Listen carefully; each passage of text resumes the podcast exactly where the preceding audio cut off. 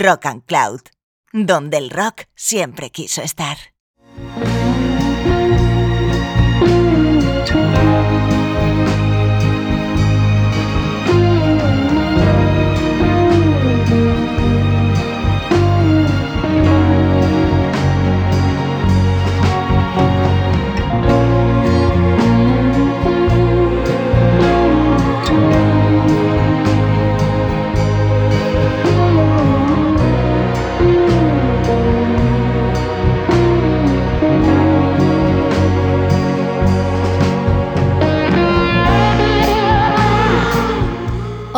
Bienvenidas y bienvenidos a un nuevo podcast de Rock and Words, el programa de literatura y música de Rock and Cloud. Para quien no conozca aún este podcast, se trata de un viaje sonoro hacia la poesía, fragmentos de libros o los microrelatos, donde como banda sonora tendremos algunas de las canciones más hermosas, emotivas o turbadoras del pop y del rock.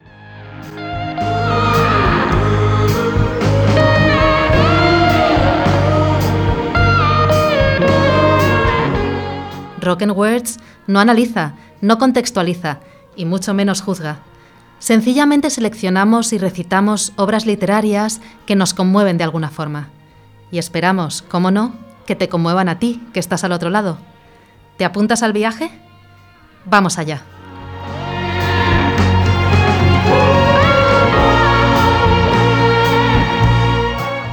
En el podcast de hoy hemos seleccionado varios microrelatos extraídos del muy interesante concurso de microrelatos que elabora desde hace años la relevante Escuela Madrileña de Escritores y que podéis leer en su web escueladescritores.com. Para hacer este programa contamos con Paula Yuste, María Gómez, Jesús Candela y quien nos habla, Nora González. Comenzamos.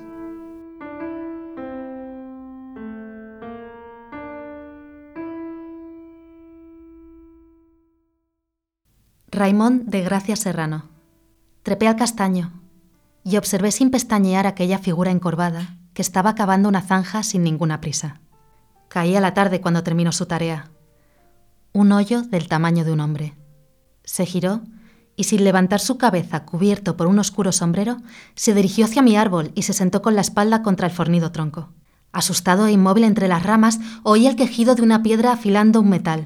Solo era un niño aterrorizado en la noche, que quería volver a casa. No sé cómo tuve fuerzas para arrastrar el cuerpo y cubrir el agujero.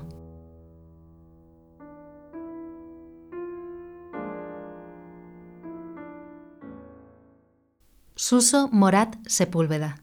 No sé si os pasa, pero yo nunca logro evitar que los restos de ceniza manchen la madera del mueble del comedor. Fue la frase más estúpida que jamás salió de la boca de mi cuñada, y ni tan siquiera sirvió para devolver la normalidad a la velada. En ese instante, todos supimos que jamás volveríamos a vernos.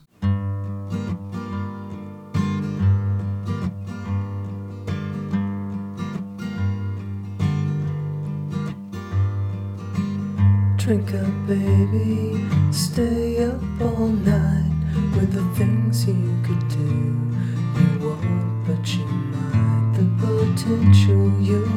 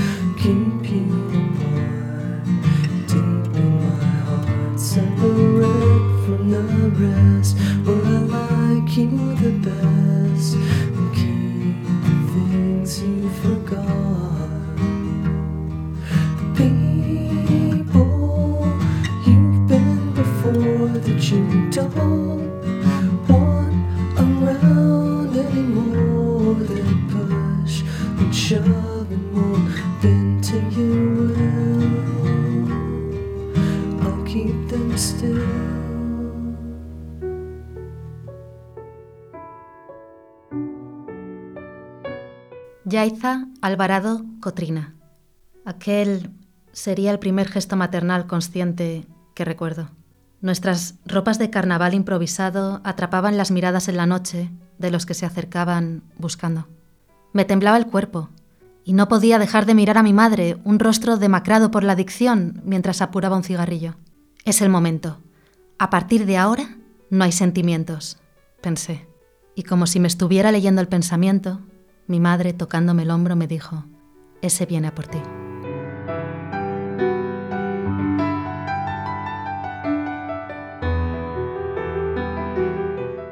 Ana Belén Sánchez Sánchez. Ese viene por ti, susurró Vladimir al oído de Eva, una hermosa niña rubia cuatro años menor que él. Desde que sus padres le abandonaron en el orfanato, había desarrollado un olfato especial para detectar el interés de quienes visitaban el centro. Siempre en la misma posición, pegado en la pared, como si un pelotón de fusilamiento fuera a descargar sus balas en su endeble cuerpo, había experimentado la indiferencia de decenas de parejas que habían desfilado ante él. Nadie parecía verle, pero ya se había resignado. Eva le apretó el brazo. Hasta siempre, Vladimir.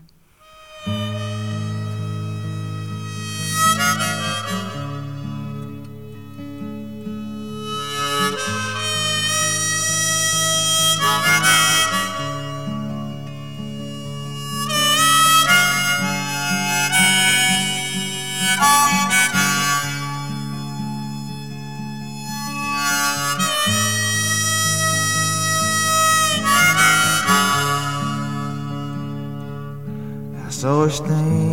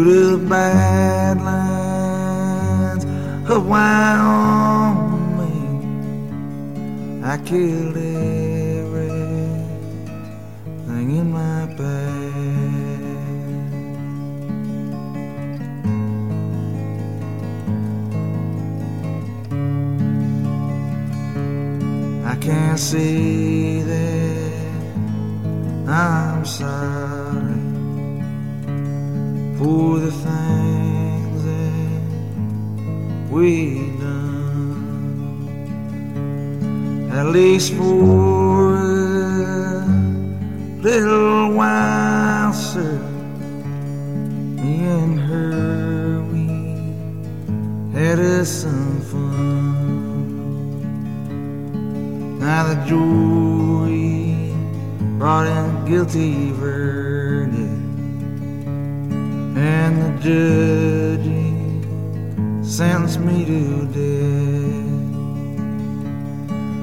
Midnight prison storeroom, with leather straps across my chest.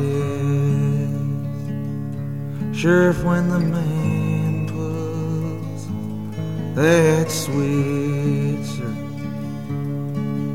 and snaps my poor head back, you make sure my pretty baby sitting right there on my lap.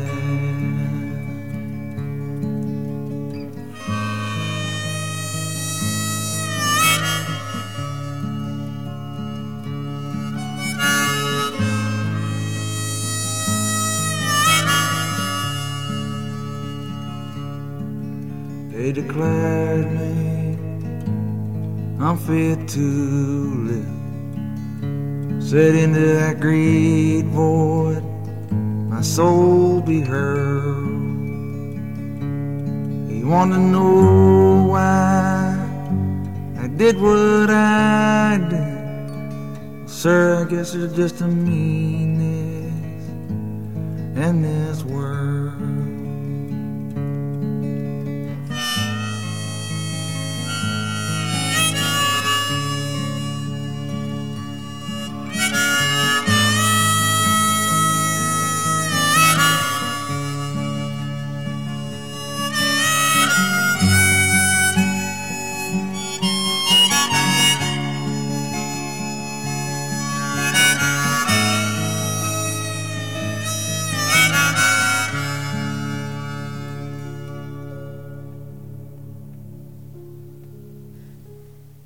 Begoña Piñán Pontigo. Hasta siempre, Vladimir, dijo mamá cuando el primer montón de tierra cayó sobre la caja y mi hermano y yo redoblábamos nuestros sollozos. La abuela, que había sido la última en aceptarlo, porque decía no entenderlo, parecía serena. Estaría recordando años de compañía, complicidad y lenguaje común, o tal vez los últimos días, llamándola desde su cama, las miradas lastimeras o los maullidos leves cuando ella acudía, y pegando la mejilla a su lomo, le preguntaba, ¿Cómo estás, Vladimir? Ahora miraba el hueco que se llenaba de tierra. Ya temblaba cuando se volvió hacia mi hermano preguntando, ¿Cómo se llamaba?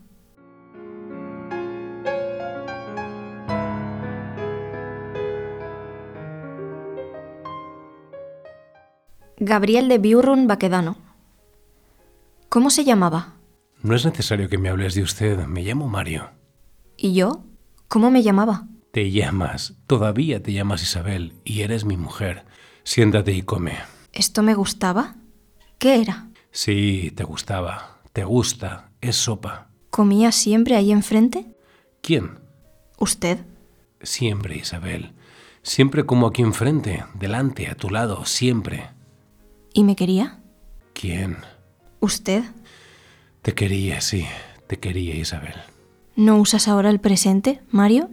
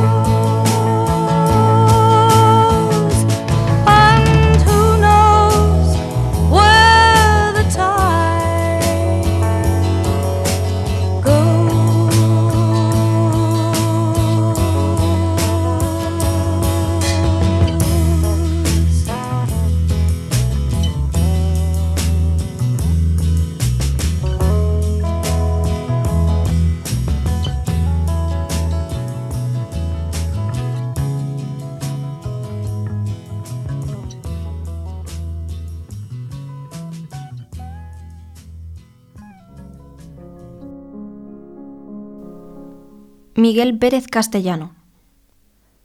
¿No usas ahora el presente, Mario? ¿Para qué? No hay presente y sin presente no hay futuro. Lo único que tenemos es el pasado. Lo mejor es acostumbrarse. No sé si podré. Aún los veo. Veo a mi hermano riendo en el parque, a mi madre llorando en la cocina. ¿Cómo puedo hacerlo? Lo harás, si- simplemente lo harás. Un día no sentirás nada al verlos. Será como ver una película que ya has visto.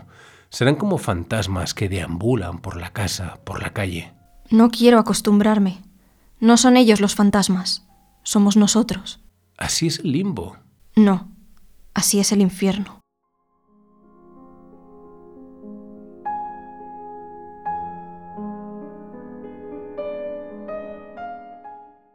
Carlos Peña Caballero. Cojeando, me esforcé por alcanzar la fila de niños que regresaban del recreo. Los empujé apresuradamente al salón donde nos reuníamos los maestros y cerré las puertas.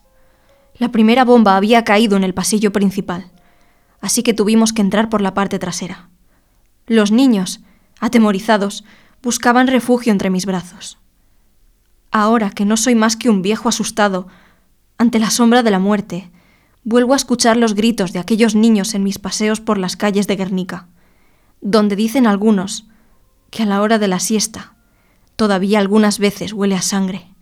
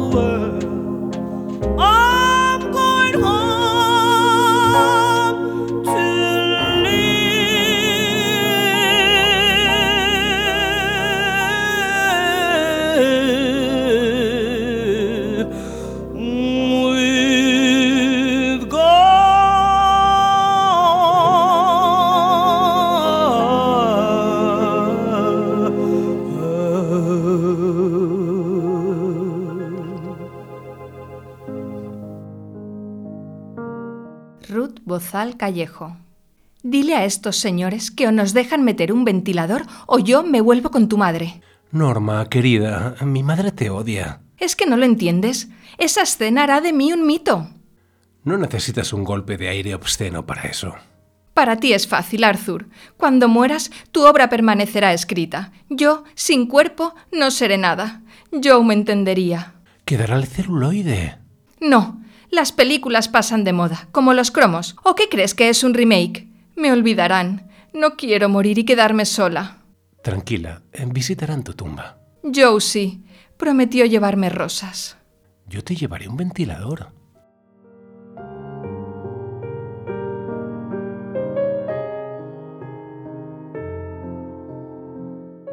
Beatriz Olivenza Bernardo. Yo te llevaré un ventilador y una bebida fresca. Tú solo sabrás quejarte del verano. Lo instalaré todo sobre la mesita plegable. Te asombrará mi solicitud. Cuando las aspas empiecen a moverse, la brisa te revolverá el pelo mojado. Te sabrá a gloria el refresco. No me lo dirás. ¿Para qué? Qué ridículo estarás en bañador, chapoteando. Me resultará fácil darle un manotazo al ventilador. Más me costará llamar a urgencias llorando. Mi marido, ay, mi marido. Qué esfuerzo contener la risa. Sí, definitivamente te sacaré el ventilador a la terraza esta misma tarde. De momento voy a ir llenando la piscina hinchable.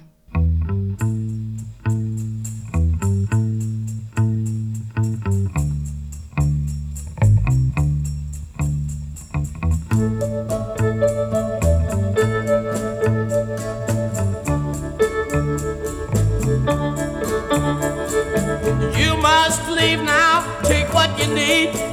You think will last. But whatever you wish to keep, you better grab it fast. Yonder stands your orphan with his gun. Crying like a fire in the sun.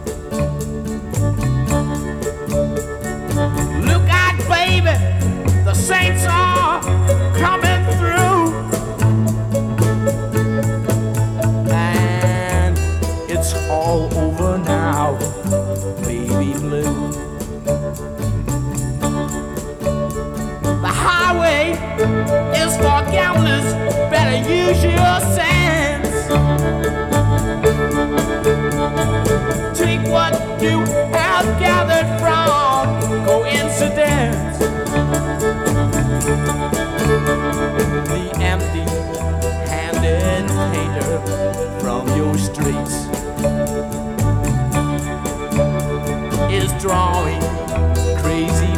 Patterns on your sheets. The sky too is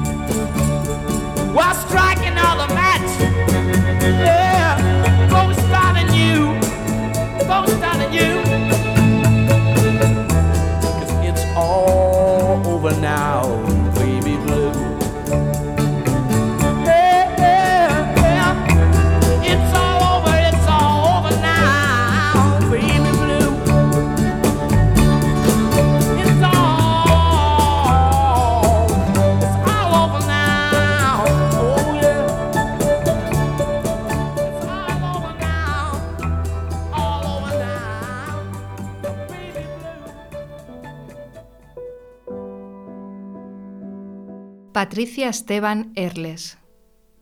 Tal vez sea mejor que se quede en casa. Clara lo dice sosteniendo entre sus brazos la iguana que los anteriores inquilinos olvidaron dentro del armario del dormitorio. No, quiero decirle, mientras ese dinosaurio en miniatura me mira como un cíclope rencoroso. Pero entonces recuerdo aquella habitación de hotel y la sonrisa triste de Clara cuando le conté lo de mi vasectomía. Me cayó lo de llamar a la protectora y trato sin mucho éxito de imitar aquella sonrisa.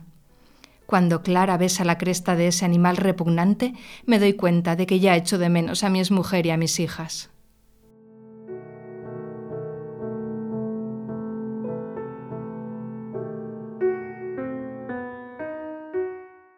Isabel González González. Me doy cuenta de que ya echo de menos a mi exmujer y a mis hijas. Y es que mi exmujer y mis hijas son insustituibles. Amanda era trapecista y las niñas se dedicaban al contorsionismo. Yo, sin embargo, soy un simple tragasables. Aquella tarde, cuando llegué a casa, las encontré enfurruñadas. Nosotras también queremos ser tragasables, exigieron. Sobra decir que traté de disuadirlas. Ellas estaban empeñadas en que por mucho que volaran sin red o se retorcieran, nunca podrían despertar la misma fascinación que el gran devorador de acero. ¿Qué otra cosa podía hacer? Extraje las espadas de su funda, les di las instrucciones precisas y las hice arrodillarse sobre la alfombra. No funcionó.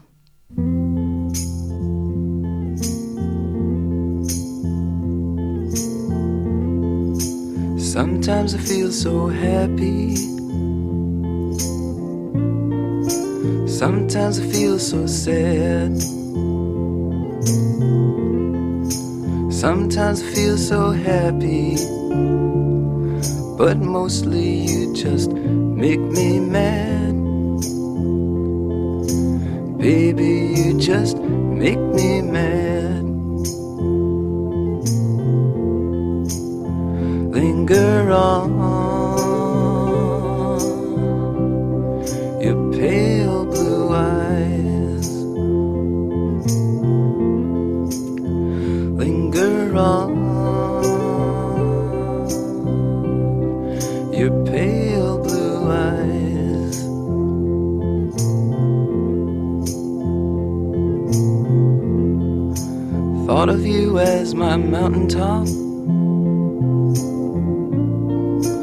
Thought of you as my peak.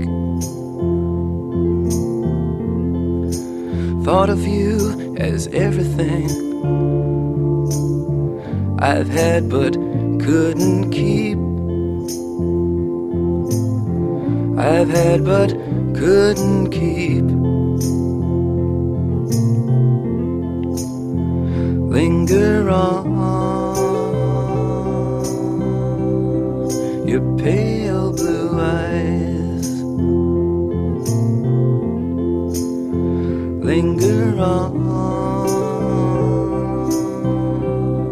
Your pale blue eyes.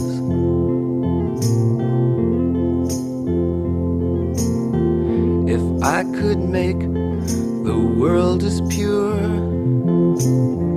and strange as what I see.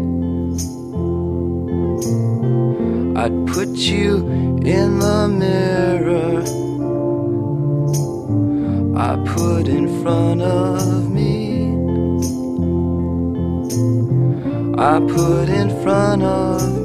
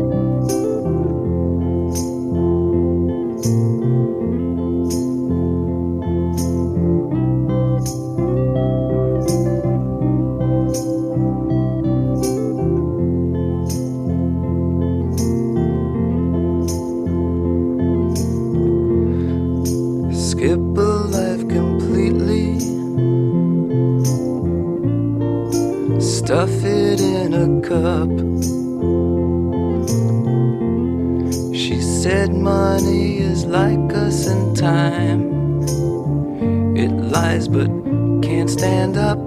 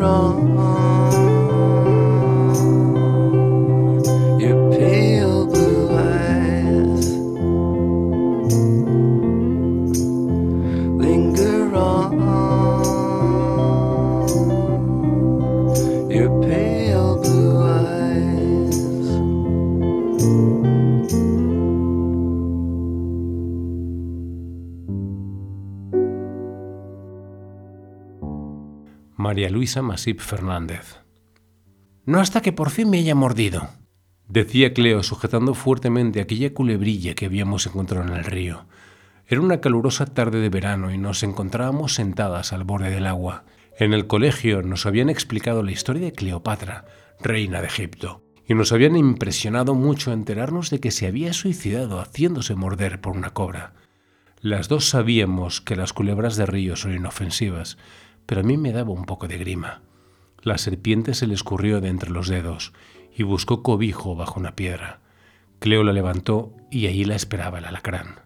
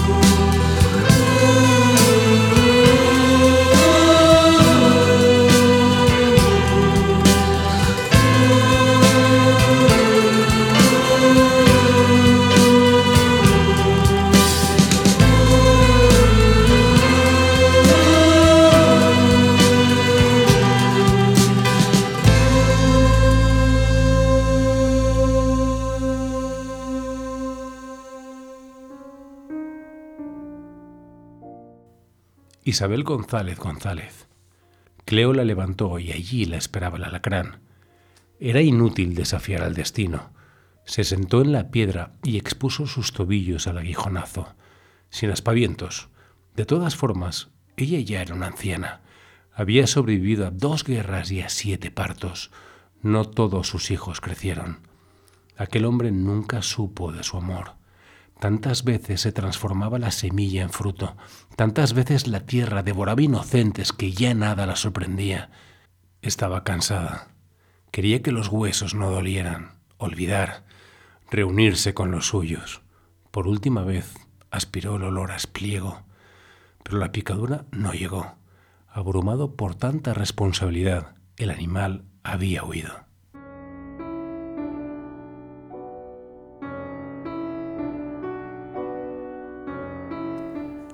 Irene Álvarez Lata.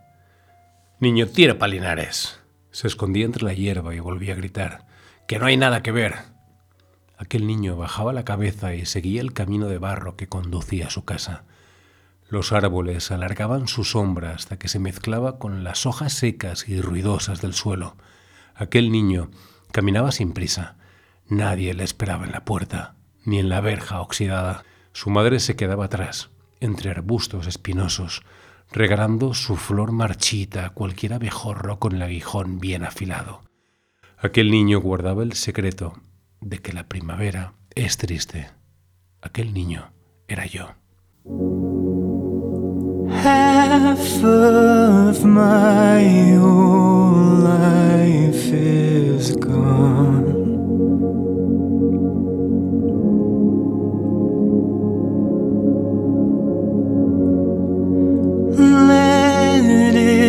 醉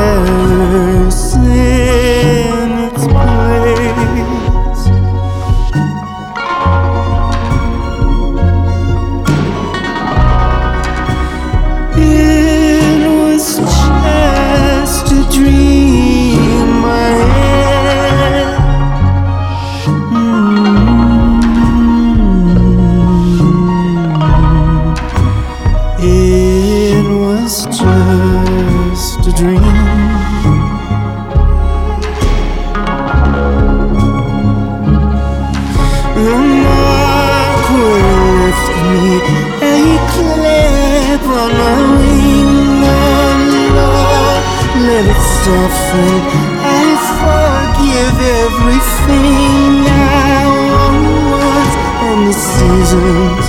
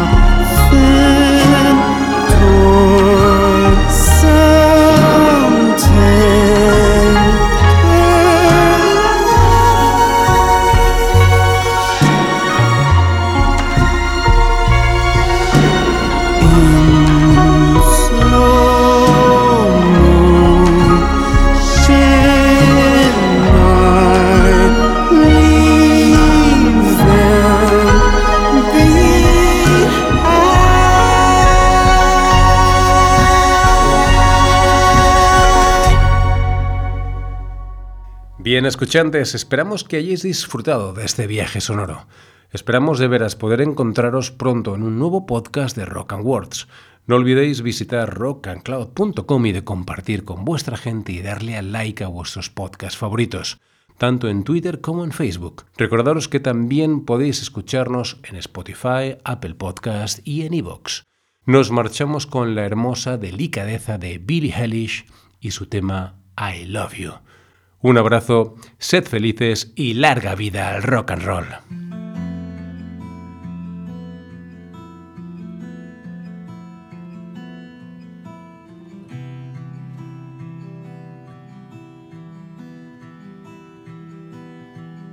It's not true.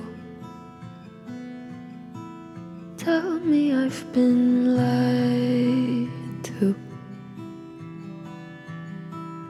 Crying isn't like you.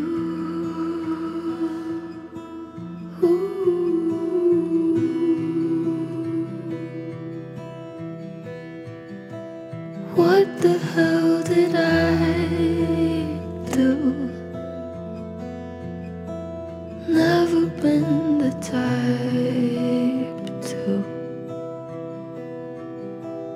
let someone see right through. Ooh.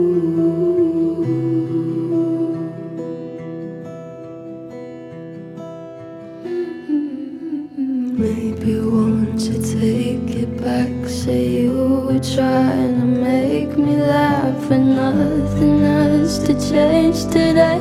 You didn't mean to say I